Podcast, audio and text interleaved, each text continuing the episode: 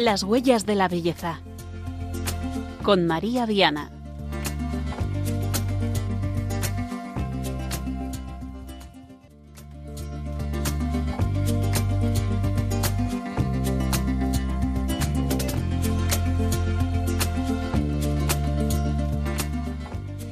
Queridos oyentes de Radio María, sean muy bienvenidos a Las Huellas de la Belleza, este programa que saben que hacemos como un itinerario en el que vamos recorriendo eh, esta belleza de Dios y del que llevamos ya ocho ediciones, hoy día 12 de junio, cuando son las nueve de la noche, ocho en Canarias.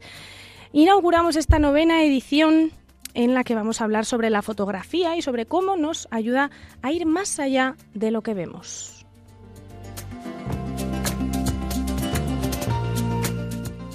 Hoy ha venido un invitado al que tenía muchas ganas de entrevistar porque hace tiempo que en el equipo de las huellas de la belleza conocemos su trabajo y es fantástico para acercarnos a esta disciplina artística. Me refiero a Fernando Fresneda, fotógrafo, historiador del arte en el Museo de la Catedral de la Almudena y lo tenemos ya aquí con nosotros. También está preparada Sofía Gómez Robisco para la sección de píldoras de belleza y tenemos hoy a Juan Palanca en el control de sonido a la dirección de este programa, quien les habla, María del Camino Viana. Y antes de comenzar, les recuerdo nuestra dirección de correo electrónico, las huellas de la belleza a la que pueden hacer llegar sus mensajes, experiencias, temas eh, sugeridos. Pueden compartir todo lo que quieran porque estamos atentos. Y sin más preámbulos, empezamos.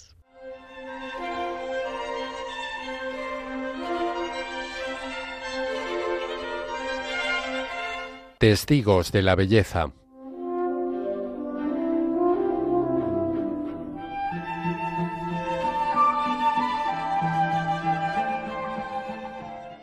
Pues vamos allá, la belleza de la fotografía o en la fotografía o a través de la fotografía. Son matices que vamos a ir desvelando y para ello nos va a ayudar nuestro invitado de hoy, Fernando Fresneda, que va a compartir con nosotros su experiencia como fotógrafo con amplia formación, su experiencia pues como testigo de la, de la belleza del arte, porque él además es historiador del arte, es guía en el Museo de la Catedral de Santa María la Real de la Almudena de Madrid, donde además es el encargado del Departamento de Educación, de las redes sociales y además pues Fernando comparte con mucha generosidad algunos de sus trabajos en diferentes partes del mundo a través de su perfil de Instagram, donde le pueden seguir como Pachewan con W P A C H E W-A-N y también a través de su página web, fernandofresneda.com. Como saben, realizamos este programa desde los estudios centrales de Radio María y por eso hoy Fernando eh, pues nos ha podido acompañar a esta casa, o sea que lo tenemos aquí ya con nosotros. Bienvenido, Fernando, muchas gracias por venir.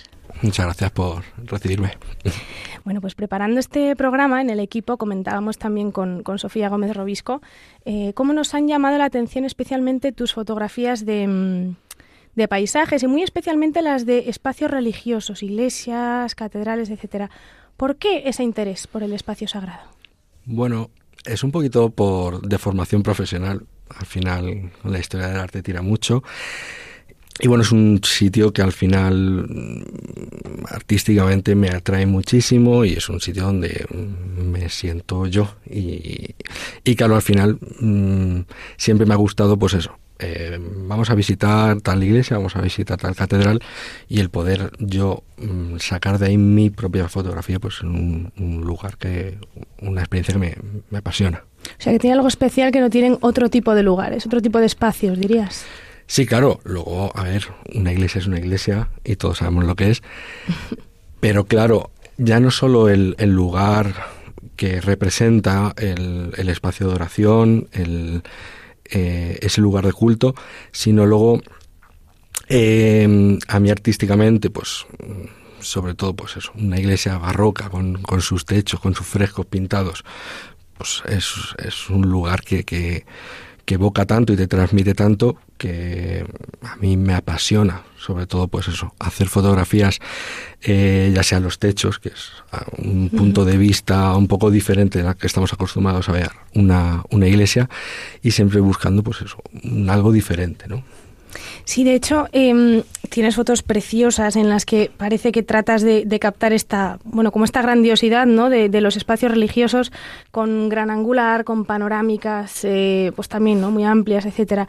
Mm, y también por esto que acabas de comentar, yo quería preguntarte en qué aspectos te fijas a la hora de preparar una fotografía de decir, este es el punto de vista que quiero mostrar, o porque claro, tú llegas y a lo mejor te impacta el espacio, ¿no? Pero eh, nos hemos dado cuenta que a nivel técnico tienes esas, ¿no? Lo, acabas de comentar ahora, los techos.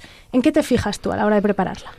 Bueno, es diferente una fotografía de paisaje que una de, de, arquitectura, de interiores. En arquitectura interior siempre, por lo menos yo voy buscando la, simetría, eh, es un poco TOC, es ir siempre al, al, centro, buscar justamente, si por ejemplo es una, una cúpula, una foto de un techo, hay que ponerse eh, exactamente en el techo, eh, o sea, en el centro, que muchas veces no se puede, porque muchas veces eh, el propio altar está debajo de la cúpula o, a veces es o esa foto que voy buscando es un poco difícil o, hay que hay que hablar con el sacristán en plan de dejarnos pasar aquí este lado, ¿no?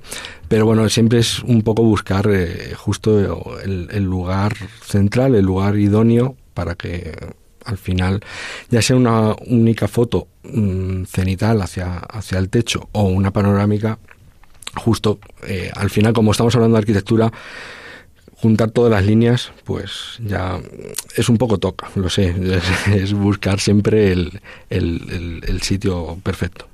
Asimetría, qué interesante.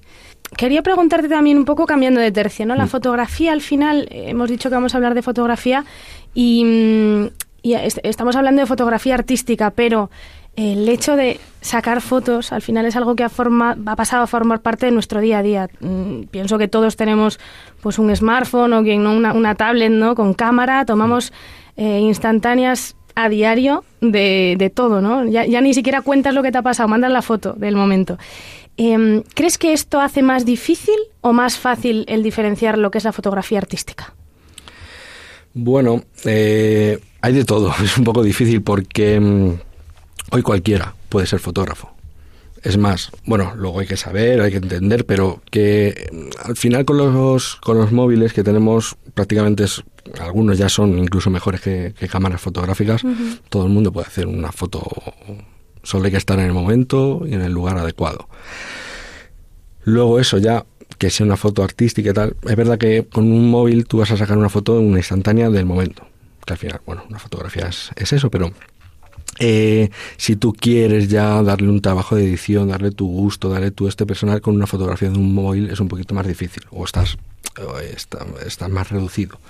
Con una cámara profesional, bueno, puedes hacer muchísimas más cosas. Pero es verdad, mm, hoy con los móviles todo el mundo puede sacar el móvil y si estás en ese momento, en el lugar ideal, tú ya puedes hacer esa foto que estabas buscando. Solo es estar ahí en, en, ese espacio, ¿no? Sí, pero al mismo tiempo, mm. un poco en, esta línea, em, con la generalización en el acceso a la fotografía, ¿no? que, todos lo tenemos eh, en la mano, parece que vivimos en una sociedad que muchas veces em, pues lo que hace es darle más importancia al, al postureo, ¿no? al primero la foto. Primero la foto. Yo voy a hacer turismo en un lugar y antes de entrar en el museo o en lo que sea, ¿no? primero la foto en el lugar. Incluso a mí me ha pasado, ¿no? Yendo a comer, lo primero es, te ponen un plato bonito y lo primero es hacerle la foto al plato, ¿no? Y luego, después de hacer la foto, pasarle el filtro de Instagram para subirlo a las redes sociales, ya se te queda frío el plato, vamos, cuando vas a empezar a comer. O sea, primero es como esa idea de mm, tener el registro fotográfico, ¿no? A veces o me da un poco a mí la sensación de que por encima de la experiencia, de la vivencia, entonces, eh, ¿tú cómo crees que podríamos recuperar, digamos, esta experiencia, haciendo que la foto no eclipse el momento a veces el momento de asombro que se vive, ¿no? Porque mm, esto más de una vez y de dos, también paseando por Madrid se ve, eh, llegas al lugar y haces la foto antes de ver lo que es. Es porque te han dicho que ahí hay que hacer la foto. ¿Cómo podemos recuperar esto que hemos perdido? Es difícil, es difícil porque estamos ahora mismo en el, momento de la imagen, en el mundo de la imagen, y hoy mm, cualquiera va a un concierto y se lo está grabando en vídeo en vez de estar en el concierto disfrutando de la música o, viendo, ¿no? Es difícil. Eh, muchas veces a nosotros nos ha pasado que estamos haciendo alguna foto en el centro de Madrid y la gente se para en plan de, esto es a que están haciendo la foto. y hacen la foto sin saber a lo que estamos haciendo, a, lo que estamos fotografiando, ¿no?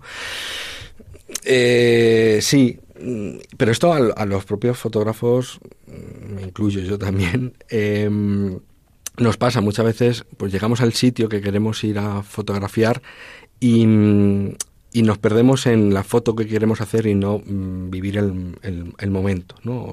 Eh, estás en un paisaje impresionante, un atardecer de ensueño y estás en plan de tengo que hacer mil fotos y sacar esto. No, al final de esas mil fotos te vas a quedar con una. Entonces, haz una foto y disfrútalo. Y esto nos pasa siempre. Yo he perdido muchos momentos intentando y ponerme nervioso, ahora el trípode, ahora la cámara, qué parámetros hay que poner, y al final no lo está viviendo. Gracias, yo creo que a la fotografía también, eh, bueno, Mm, he tenido momentos de esos, pero eh, he sabido apreciar mucho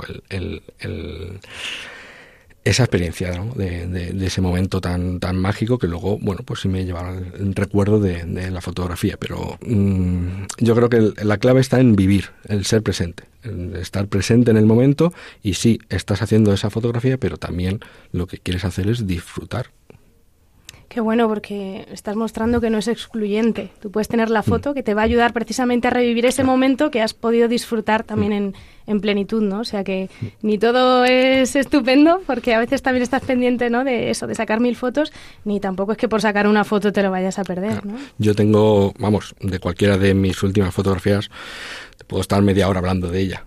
En plan de, pues fuimos a este sitio. O sea, al final la fotografía es el recuerdo de, de, lo que tú has, has, vivido. Y luego pues en la edición tú le quieres dar mm, o mostrar los sentimientos que a ti te ha, en ese momento mm, te, surgieron o te sugirieron y pero al final eso yo te puedo contar pues un montón de anécdotas de eso porque al final una foto no es solo una foto es, es una experiencia Totalmente. Y en esta, en esta línea también quería hacerte otra pregunta, Fernando. La fotografía Em, por su definición, digamos, capta lo, que vemos, ¿no? Lo visible, pues mediante una lente, pero, eh, que es un poco la clave, ¿no? Que, tenemos en este programa.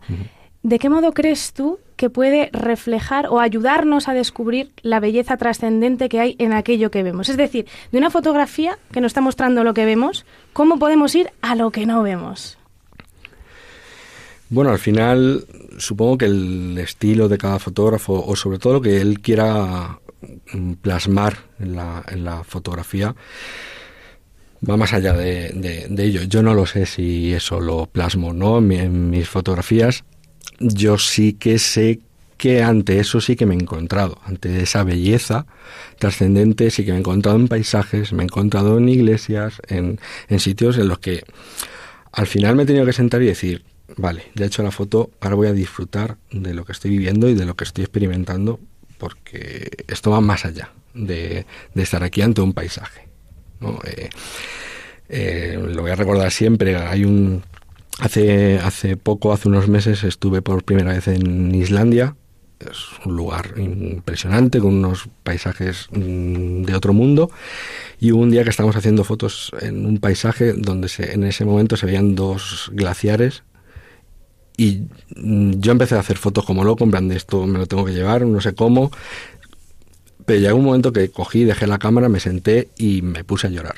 Me puse a llorar delante de, de, ese paisaje, porque yo nunca he visto esto. O sea, mis ojos, esto va más allá. Y lo que a mí me está evocando esto, eh, esto toca por dentro y yo no sé si voy a ver alguna vez esto más. ¿no? Entonces, bueno, yo ya me he hecho la foto, pero... Y luego cuando yo edite esas fotos, pues intentaré plasmar un poquito con la edición, pues lo que yo experimenté en, ese momento. Bueno, para terminar, un lugar que hayas fotografiado que para ti haya sido el que más te ha tocado por dentro. No sé si esto último que nos acabas de contar o, o hay algún otro lugar, porque sé que hay muchos, hemos visto fotos tuyas en todo el mundo. Un lugar. Mm, a ver, el viaje a Islandia lo tengo muy reciente y, poder hacer fotografías debajo de auroras boreales, cuando ha sido mi sueño desde niño pequeño, mm, es impresionante. Pero tampoco puedo dejar de lado, por ejemplo, la ciudad de Roma. Para mí Roma mm, o sea, es que son cosas muy diferentes. Entonces, por un lado, a mí me gusta mucho hacer fotos de, de interiores de, de iglesias y Roma es el paraíso. Para eso es el paraíso. Pero claro, en paisajes, yo lo más espectacular que he visto es Islandia. Islandia. ¿Y un lugar que te quede por visitar? ¿Tantos? Uno que tengas, eh, bueno, Islandia acabas de decir, ¿no? Que ha sido tu sueño. Pero ese fenómeno natural o ese enclave que, que digas aquí, en algún momento de mi vida sé que esto es una cuenta pendiente. Nueva Zelanda. Nueva Zelanda, bueno. Aquí cerquita. no, pero potente también, desde luego. A ver, al final Nueva Zelanda es el lugar donde eh, se rodaron todas las películas del, del Señor de los Anillos, todos los escenarios, y claro, mmm, ahí hay que ir. y esos paisajes son impresionantes. Ojalá, ojalá pronto y ojalá podamos ser testigos, bueno, si no acompañarte en el viaje, al menos que nos traigas un poquito de esa belleza que, que yo creo que se ve en todas tus fotografías. Eh, Fernando, muchísimas gracias por venir esta noche. A vosotras. Gracias. Y bueno, animo nuevamente a, a, todos los oyentes de Radio María a que puedan ver su trabajo en fernandofresneda.com y en sus redes sociales porque realmente yo creo que va a ser un ejercicio de contemplación espectacular. Aunque Sofía al final de, del programa nos, nos eh, hablará también pues, de otras recomendaciones, hoy sin duda yo les invito a, a seguir la actividad de Fernando. Nada más, vamos a continuar nuestro programa de hoy dejando un, pequeño espacio para, pues para degustar todo lo que Fernando nos ha compartido en este ratito. Eh, y lo hacemos con una música preciosa del bandoneonista y compositor Astor Piazzolla, eh, que se llama Oblivion. Es una composición muy lírica que, a pesar de que fue pues, compuesta para evocar la nostalgia que él sentía en el año en que la escribió, en 1982, la compuso desde Nueva York, para combatir ese olvido precisamente de la patria, pues van a ver que eh, en la versión que vamos a escuchar a continuación, que es del guitarrista Tomatito y del pianista Michel Camilo, puede tener mucha fuerza y mucho sentimiento, así que yo les invito a ponerse cómodos, van a ser unos minutitos, pueden incluso buscar alguna de las fotografías de Fernando que acabamos de mencionar y, y a disfrutar de esta música.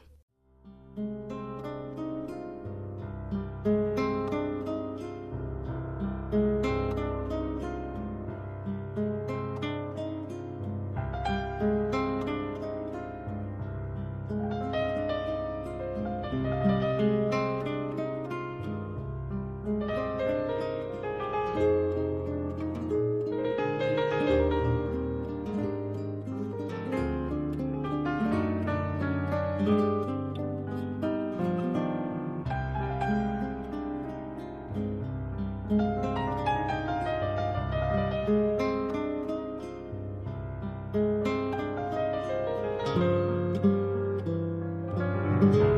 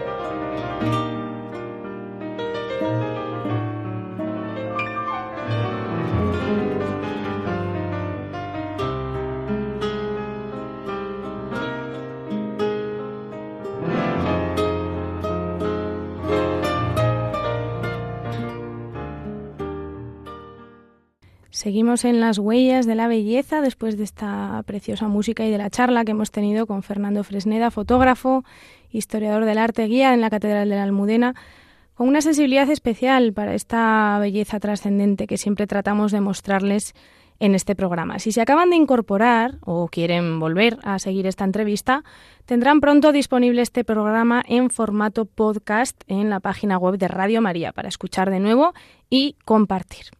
Continuamos.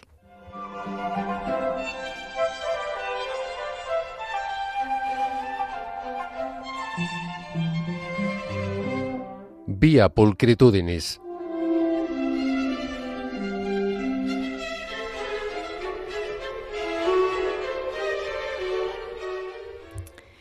Es posible que la fotografía, que lo que hace es registrar aquello que podemos ver nos ayude a elevar nuestra mente y nuestro corazón a aquello que no vemos? Bueno, las posibilidades descriptivas de la fotografía son inmensas, pero más aún lo son sus posibilidades poéticas. Y es que la fotografía eh, artística no se ciñe a capturar un momento, sino que como toda disciplina artística, se presenta como la expresión de una determinada impresión que recibe el artista, en este caso el fotógrafo, que es el que nos transmite por ese medio, que es la fotografía, pues lo que lleva, lo que lleva en sí mismo, aquello en lo que se fija, aquello que eh, piensa que es importante que recibamos, haciendo, de alguna forma, haciendo de intérprete. Y la fotografía artística, pues como decía, va más allá de la representación visual. Para quien sabe mirar, se convierte en una herramienta para explorar y transmitir sentimientos profundos y también una experiencia espiritual de la realidad. Démonos cuenta que la fotografía captura momentos, espacios, escenas que revelan la grandeza de la creación divina, ¿no? Como un paisaje, nos acaba de comentar ahora Fernando, un, animal, em, detalles, ¿no? Pues el detalle de una planta, una instantánea de un cielo nublado, pero también eh, se puede ver la, la grandeza de la creación pues en una foto de familia, en un retrato de alguien querido que permanece con nosotros, ¿no? Por eso tantos llevamos eh, pues encima en la cartera, en el fondo de pantalla, pues los retratos de los nuestros, ¿no? el poder de la fotografía, el poder evocador. A veces revela también la grandeza de la creación humana, de la creación humana inspirada, pues a través de un monumento, de un lugar especial que podemos recordar o incluso conocer anticipadamente gracias a ese registro. ¿eh? La fotografía nos permite también visitar tantos lugares que no podríamos visitar físicamente, tal vez. Y la fotografía artística pues logra esto a través de una serie de, pues, de, técnicas, ¿no? de una selección de encuadres, de manejo de la luz, una composición muy cuidada que permite que los fotógrafos puedan mostrar la belleza y la armonía que hay presentes en el mundo y en la vida cotidiana. ¿no? De hecho, la composición y, estética en la fotografía artística desempeñan un papel fundamental. Los principios de composición, pues, por ejemplo, la regla de los tercios, el uso de líneas, de texturas, de colores, que lo, lo comentaremos ahora, pues todo eso contribuye a crear imágenes visualmente atractivas y evocadoras. Al fin y al cabo son recursos técnicos que capturan la atención del fotógrafo que transmiten un sentido de belleza, de armonía, por ejemplo, ¿no? de quietud. Escuchábamos a Fernando antes con esta búsqueda de la simetría. O por el contrario, a veces lo que se busca es justamente manifestar la inestabilidad, la turbulencia, el movimiento, la agitación. Bueno, esto en cuanto a lo que vemos. Pero ya hemos dicho que la, la fotografía no se limita a lo visual. Por ejemplo, la luz, que es un elemento clave en la fotografía. Pues la luz puede ser utilizada muchas veces como una metáfora de la divinidad. Esto es algo que no es nuevo en la fotografía. Esto los pintores a lo largo de toda la historia del arte ya lo habían descubierto y lo habían utilizado pues para, para moldear ambientes, figuras, texturas. Y la forma en que la luz ilumina una escena o un espacio, pues resalta los detalles y ayuda a crear contrastes que pueden ayudarnos a ver ese símbolo de la presencia divina, de la iluminación espiritual, es decir, es un elemento, ¿no? por ejemplo este de la luz, pues muy evocador. Y es que la contemplación de imágenes, simplemente la contemplación puede ya ser una experiencia espiritual en sí misma. Desde luego, eh, la, ventaja, podríamos decir así, que tiene el artista, el fotógrafo, eh, pues es que lo vive en primera persona, ¿eh? que está delante de, eso que está fotografiando. Pero para nosotros, pues la, la, fotografía nos es también testigo, ¿no? o más bien testimonio de lo que sucede. Es un registro que nos permite mantener vivos los momentos. Observar una fotografía, pero hacerlo detenidamente, observarla, nos interpela, nos invita a reflexionar sobre temas profundos, a conectar con lo que hay y a intuir lo que no hay, pero que está también pues en el lenguaje fotográfico y de esta forma experimentar pues un sentido del asombro y de la reverencia, pues eh, por ejemplo ante el otro, ¿no? ante la herida, ante la sonrisa del otro, ante la tristeza, ante el dolor. Eh, sobradamente conocida es eh, la foto de del, fotógrafo Nick Wood, que el 8 de junio de 1972, estando en la carretera cerca de la aldea vietnamita de Trang Bang, vio huir, quemada y desnuda a una de las niñas que escapaban de los letales efectos del napalm rociado por el ejército norteamericano sobre la selva de Laos y Vietnam. ¿eh? Una fotografía que ha pasado la historia y que es pues la representación viva del, del dolor, del sufrimiento de los inocentes, ¿no?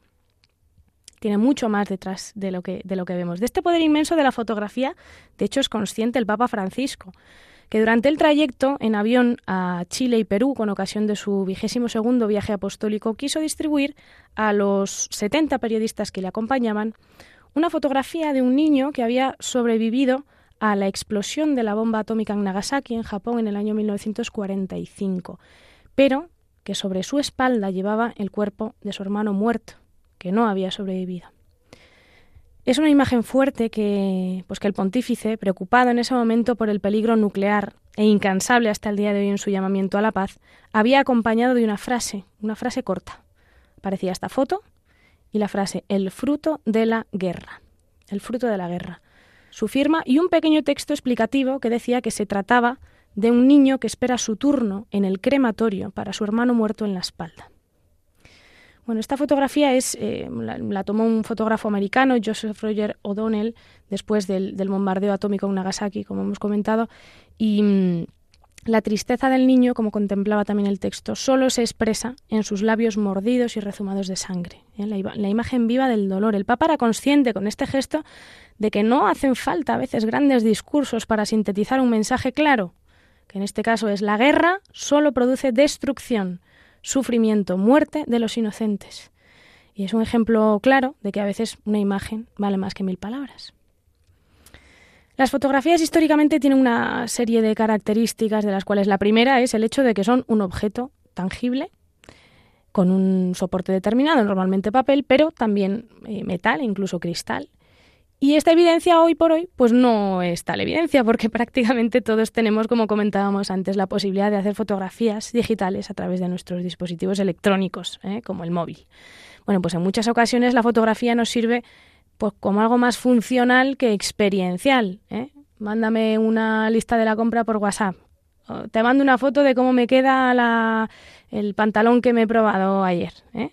Hacemos 5, 10, 20 fotos hasta que una sale bien, ¿eh? para poner en el perfil de las redes sociales, porque los medios técnicos nos lo permiten, porque ya no gastamos carrete. Esto, pues no hace tanto, era absolutamente impensable. Cada vez tenemos un mayor espacio de almacenamiento, ¿eh? cada vez más fotos, más fotos. Acumulamos las del día a día, las que enviamos, las que hacemos, de todo. Todo imagen, todo imagen, pero ¿sabemos contemplar? A pesar de tener tantas imágenes, ¿sabemos contemplar? Bueno, desde luego la apreciación de una fotografía puede ser algo muy personal, pero mm, vamos a ofrecer algunas claves que podemos eh, seguir para pues, disfrutar, comprender y contemplar una fotografía. Por ejemplo, eh, fijarnos en la composición. ¿Cómo están los elementos dispuestos dentro del encuadre? ¿Dónde se encuentran las líneas imaginarias que dividen la imagen en tercios o no? ¿Y dónde se cruzan? ¿Eh? Si tienen un momentito, si no lo han hecho todavía, eh, aunque eh, ya lo he dicho, pero recuerda la, página web de Fernando, fernandofresneda.com, pueden coger alguna fotografía y, e ir, eh, bueno, mm, siguiendo un poco estas, estas claves, a ver qué encuentran, o tantas otras. La composición, decíamos, ¿hay simetría? ¿Hay equilibrio? ¿Hay líneas que guían la mirada? ¿O por el contrario, hay movimiento, hay límites difusos, hay desorden? Piensen también que en la composición de la imagen juega un papel muy importante el encuadre y a veces pues eventuales recortes. ¿eh? Con esto juegan también mucho los medios de comunicación, con los recortes en las fotografías. En segundo lugar, otra clave, la luz. Ya hemos hablado de ella. Observen cómo se utiliza la luz en la fotografía. Fíjense en las sombras, los contrastes, la dirección, la calidad de la luz. ¿De dónde viene? ¿Qué ilumina? ¿Qué parte de lo que estamos viendo queda en penumbra? ¿Cuál quizá totalmente oscura? Normalmente la luz suave puede generar una atmósfera más delicada, y la luz más dura pues crea contrastes fuertes, ¿no? texturas destacadas, etcétera. ¿Es una luz tamizada, coloreada? ¿Es la luz del alba o es una luz ya mortecina que anuncia el final del día o es una luz artificial? Otro aspecto, la perspectiva, el punto de vista. Observen desde qué ángulo se ha tomado la fotografía. ¿Es una vista frontal, lateral, desde arriba, desde abajo? Porque esto es importante. A veces una imagen tomada desde abajo nos hace sentir pequeños, o a veces intencionalmente inferiores. ¿eh? Y una que se toma desde arriba, pues muchas veces nos puede dar la sensación de poder, de estar en lo alto, de mirar desde arriba. El enfoque, pues también es variable. Muchas imágenes están deliberadamente enfocadas o desenfocadas, buscando que nos fijemos más en un área que en otra, o creando una sensación de profundidad ¿eh? sobre el sujeto principal, que es el que está, normalmente el que está más enfocado. ¿eh? Mm, un, punto un punto importante es el color, el color y la tonalidad. Cuando contemplen una fotografía, tómense un momento para observar la paleta de colores utilizada en la fotografía. Los colores ya sabemos que pueden transmitir emociones, crear una atmósfera particular, que tienen su simbolismo. Los fotógrafos son artistas, ¿eh? Eh, dominan el lenguaje de los colores y, saben esto, no es solo el color, también es la saturación, también es el contraste, la temperatura del color. Y por último, una última clave, presten atención a las texturas y a los detalles, porque son elementos clave para enriquecer la experiencia visual. La fotografía ha sido un aliado clave para el resto de artes, no solo como, mm, bueno, podríamos decir como subsidiaria en el sentido de llevar un registro, ¿no? De pues, una fotografía de una escultura o una fotografía de una pintura o de una pieza de orfebrería, de un edificio, etcétera, sino que, tal y como en las últimas décadas se ha descubierto al abandonar la concepción de las artes como compartimentos estancos, la fotografía tiene la capacidad de potenciar las características de otros lenguajes artísticos. Y así es, por ejemplo, como nacen los fotolibros, el fotoperiodismo, incluso la fotoescultura, que es una técnica que revolucionó el siglo XIX con la industrialización de la producción de retratos escultóricos.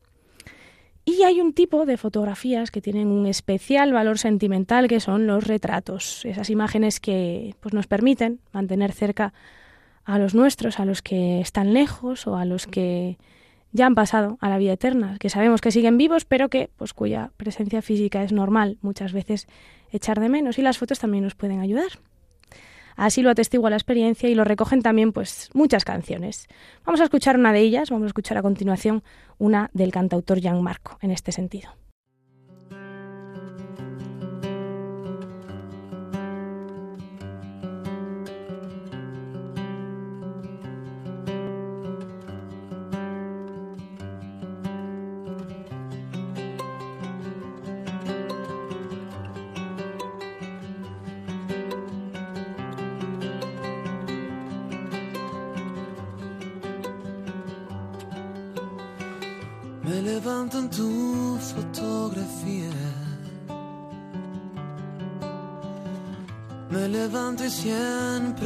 Estás tú.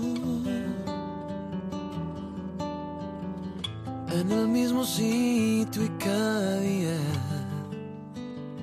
la misma mirada, el mismo rayo de luz. El color ya no es el mismo de antes. Tu sonrisa casi se borró. Y aunque no estés claro, yo te invento en mis pensamientos y en mi corazón. Nadie tiene un pacto con el tiempo, ni con el olvido, ni el dolor. Si desapareces, yo te encuentro en la misma esquina de mi habitación. Cada día que pasa te pienso y te vuelvo a mirar. Cada cosa en su sitio, el pasado presente en el polvo, mis dedos se juntan y quieren tenerte cambiando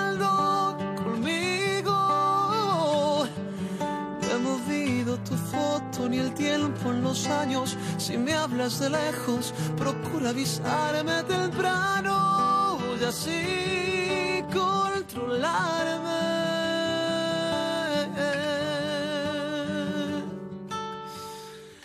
Me levanto en tu fotografía.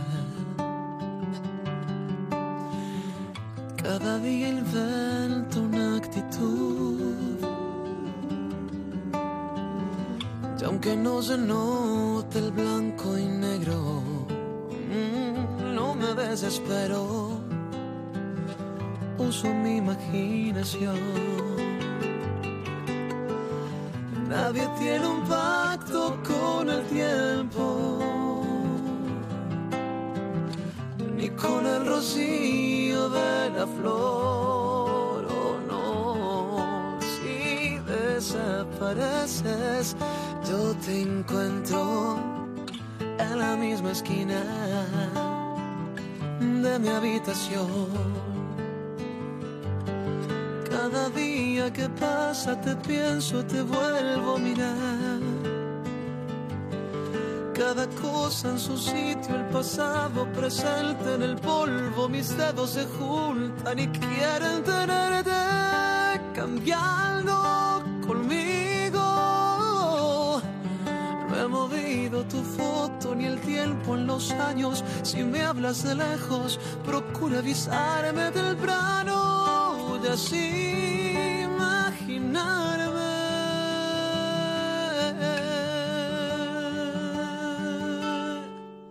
Que te tengo aquí, aquí,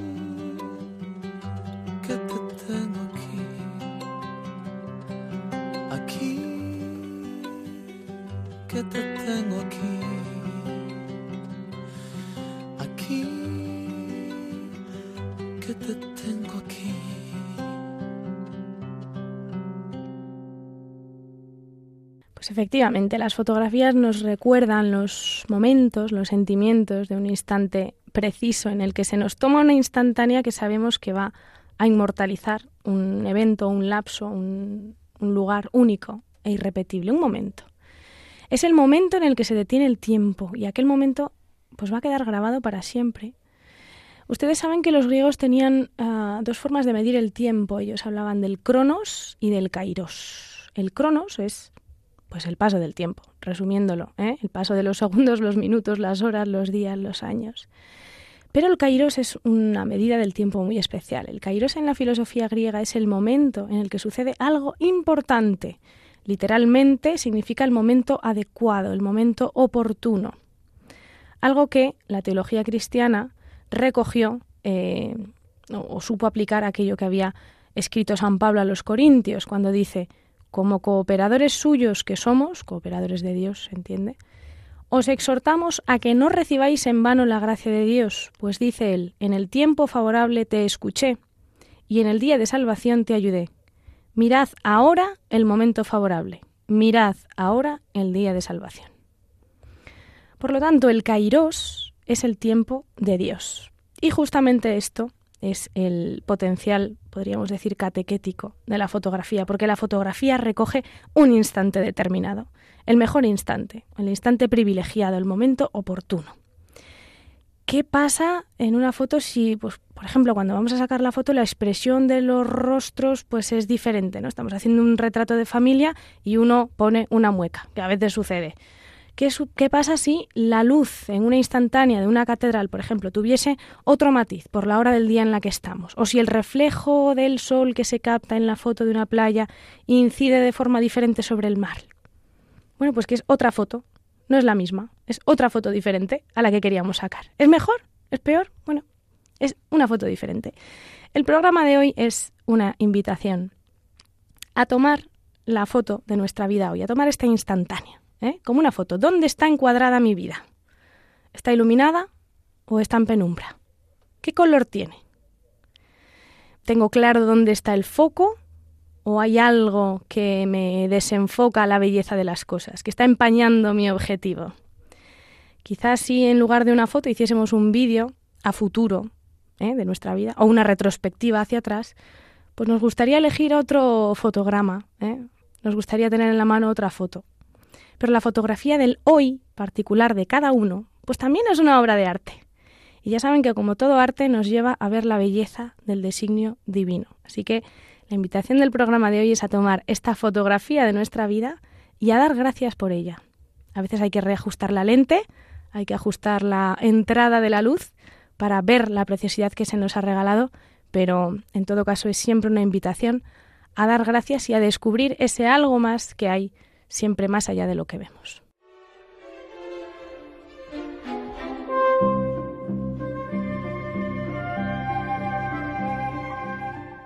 Píldoras de belleza.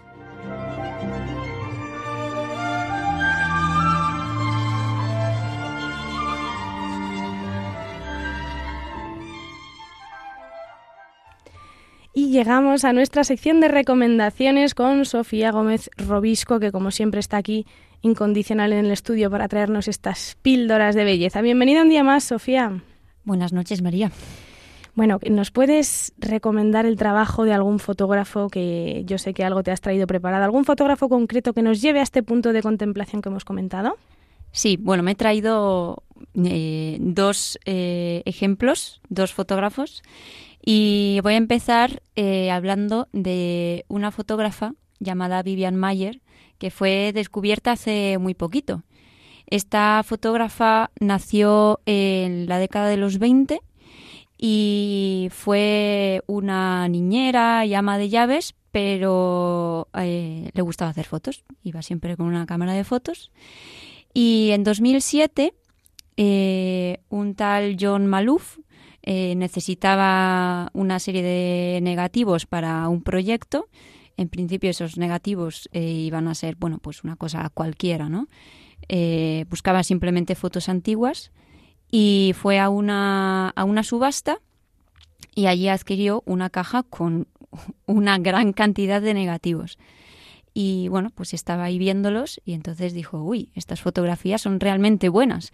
Vamos a investigar quién las hizo y, y, se topó con que no sabía, no se sabía nada de esta mujer, ¿no? Entonces se puso a investigar y, y resultado de esa investigación eh, bueno, pues surge un documental que se llama Buscando a Vivian Mayer, que sintetiza un poco todo este proceso de, de, búsqueda, de ir tirando del hilo, de averiguar quién era esta mujer y, y qué, quién era esta persona que había detrás de todas estas fotografías, ¿no?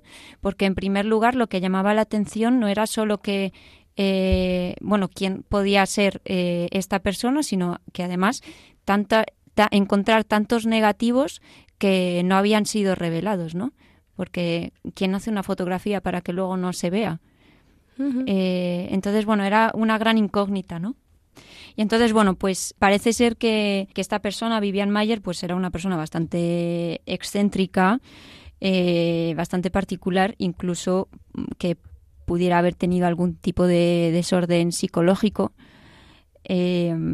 pero mm, en cualquier caso sí que después de haber visto el documental y de un poco tener la panorámica de, de toda esta historia y cómo sale a la luz, etcétera, eh, sí que hay algunas cosas de todo esto que me parecen realmente fascinantes y creo que, tienen mucho que decirnos, ¿no?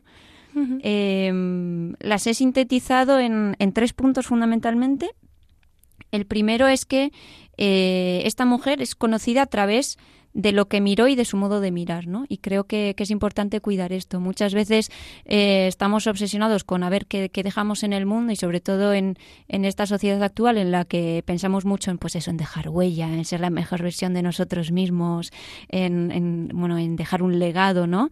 Eh, pero que muchas veces es, pensamos en esto como en cosas extraordinarias eh, y, y a veces eh, creo que el mejor legado que podemos dejar es nuestro modo de mirar, cómo miramos, ¿no?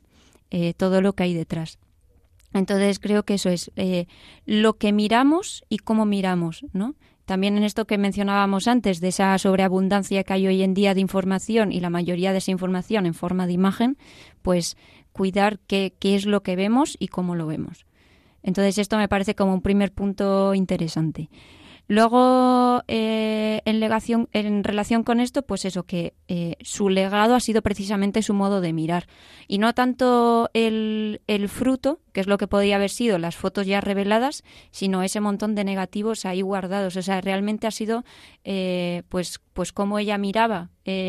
sin que eso, o sea, ella ni siquiera vio el resultado de la mayoría de sus fotos, ¿no? Claro. Y, y en tercer lugar, eh, una cosa que dicen mucho de, los, de las personas que la conocieron y que aparecen en el documental es que siempre iba con su cámara encima. Entonces, bueno, esto era para mí es sinónimo de que siempre estaba dispuesta a descubrir detalles. Eh, porque además, eh, cuando se ven varias de sus fotos, uno se da cuenta de que la mayoría son. hay mucho retrato y detalles de, de lo cotidiano, de, de obreros, de, de gente de la calle. Entonces, bueno, pues siempre dispuesta a descubrir esas, eh, esos detalles eh, en, en, lo cotidiano y, que lo hacen de alguna manera admirable, ¿no? Eh, o que con ese modo de mirar, de alguna manera, lo convierte en obra de arte, por así decirlo. entonces, bueno, que si es verdad que aunque como decíamos antes también, pues que hoy en día todo el mundo tiene la posibilidad de hacer fotos porque tenemos siempre una cámara a mano que es la del móvil, eh, pero incluso aunque no tengamos una cámara de fotos física, eh, ni siquiera la del móvil, ¿no? Pero eh, que siempre estemos un poco con esa disposición de, de, estar atentos y dispuestos a, descubrir detalles, ¿no? De alguna manera es como hacer fotos sin cámara, o sea, hacer fotos con, con, con nuestro modo de mirar, pues uy, ese detalle, si lo, desde aquí, ay, pues mira, desde aquí es como más bonito, ¿no? O incide la luz de, pues, experimentar también con el, con el modo de mirar. Es un poco entrenar la mirada, ¿no? O Exacto. afinar un poco la, mirada y lo, y lo cotidiano que decías también. Qué interesante, que al final tampoco hace falta...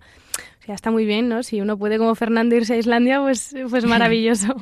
Pero que también en el día a día, ¿no? Esa mm. belleza que a veces no sabemos ver. Sí, de hecho, a mí es una de las cosas que más... que, que me da rabia muchas veces, porque eh, yo voy por la calle y digo, ay, Dios, la cámara. Pero bueno, también forma parte ¿no? de, vivir las cosas, de, del experimentarlo y de no perdernos en, hacer la foto antes que experimentarlo. Y bueno, otro fotógrafo es Nicholas Nixon. Este es un fotógrafo americano nacido al final de los años 40 y que eh, tuvo un especial interés, eh, o tiene, porque todavía está vivo, pero la mayoría de su obra pues se ha centrado en el retrato. Y una de sus series más conocidas es la de las hermanas Brown. Em, esta serie consiste en que, bueno, pues cada año desde 1975 eh, hizo una foto de estas cuatro hermanas, eh, una, una cada año, ¿no? Y una de ellas era la mujer del fotógrafo. Y bueno, me resulta curioso, curiosa esta serie porque, bueno, en, otras series de, de, Nixo también se ve, pero yo creo que en esta de, manera como más, más concreta, eh, esta paradoja que es que, eh, por un lado, mm, la fotografía detiene el tiempo de alguna manera, ¿no? Captura el instante. Pero mm, eh, esta serie o con este trabajo fotográfico lo que, lo que se pretende es destacar el paso del tiempo. ¿No? Porque año tras año eh, se va viendo, sobre todo cuando ya tienes unos cuantos años, pues eh, eh, se hace evidente ese, ese, paso del tiempo pues en, las arrugas de, la cara, en, el color del pelo, en tantas cosas, ¿no? entonces, bueno, me, me, llama mucho la atención eso, que destaca la naturalidad y, y, la invitación, y es de alguna manera una invitación a no rechazar el paso del tiempo por nosotros, sino a acogerlo. Eh, entonces, bueno, a, mí me parece, me parece un, un, trabajo bastante, bastante interesante en este sentido y que no tiene nada de misterioso en el sentido que, bueno, pues coge a las hermanas, les hace una foto cada año. Sí, no, el hecho es en sí es muy sencillo, ¿no? pero, pero, la reflexión por detrás es, es muy profunda también.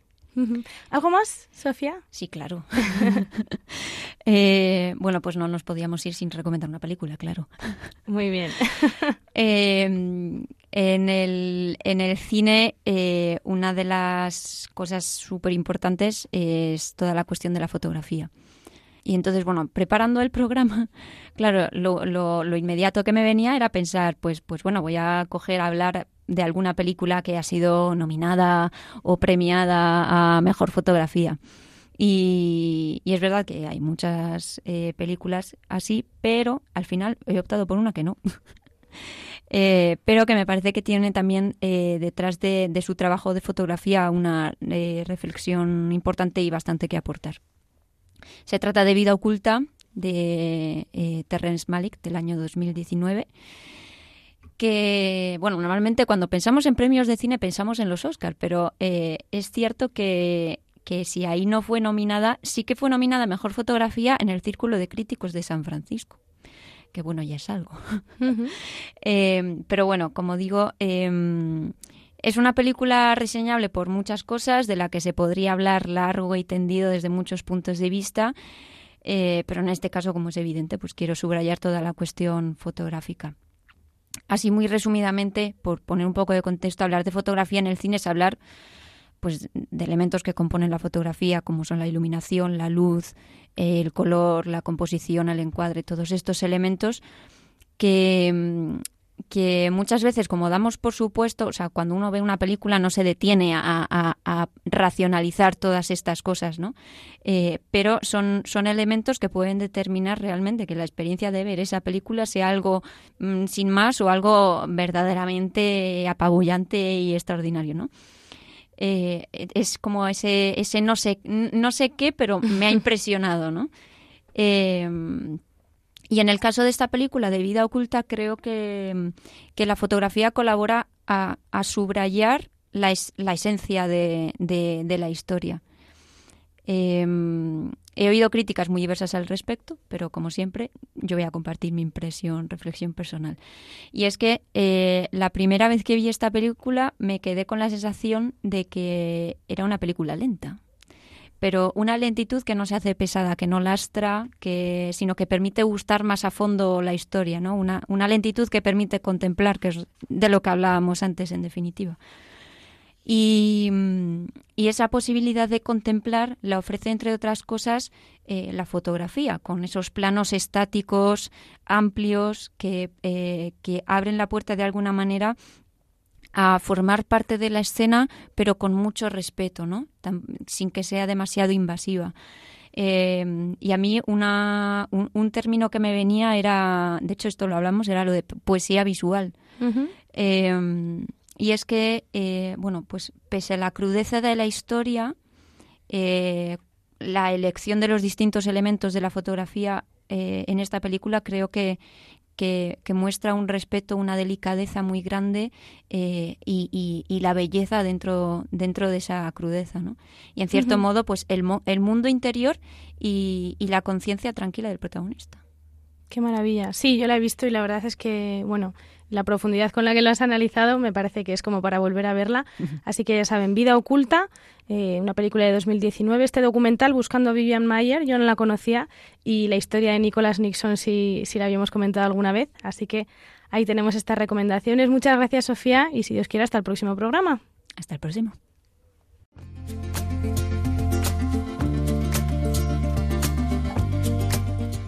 Pues hemos llegado ya al final de nuestro noveno programa de las huellas de la belleza, que como saben hacemos aquí en Radio María para ir descubriendo o redescubriendo las maravillas que nos rodean de la belleza, del arte que Dios nos ha dado eh, con nuestra capacidad de, crear, para que entremos en el asombro y en el agradecimiento. Hemos tenido con nosotros hoy en el estudio al fotógrafo Fernando Fresneda. No olviden visitar su página web, que es una preciosidad. También le damos las gracias, como siempre, a Sofía Gómez Robisco, también aquí en el estudio, y a todos ustedes, que siempre los tenemos presentes y les leemos a través del correo electrónico del programa, las huellas de la belleza, arroba Muchas gracias por acompañarnos en este lunes 12 de junio. Les invitamos a continuar escuchando la programación de Radio María y nosotros nos despedimos hasta dentro de cuatro semanas. Nuestra próxima cita será el 10 de julio a las 9 de la noche, 8 en Canarias, con la décima edición de Las Huellas de la Belleza. Recuerden, el lunes 10 de julio estaremos de nuevo aquí. Hasta entonces esperamos que puedan contemplar y también hacer fotografías con una nueva mirada. Muy buenas noches y que Dios les bendiga.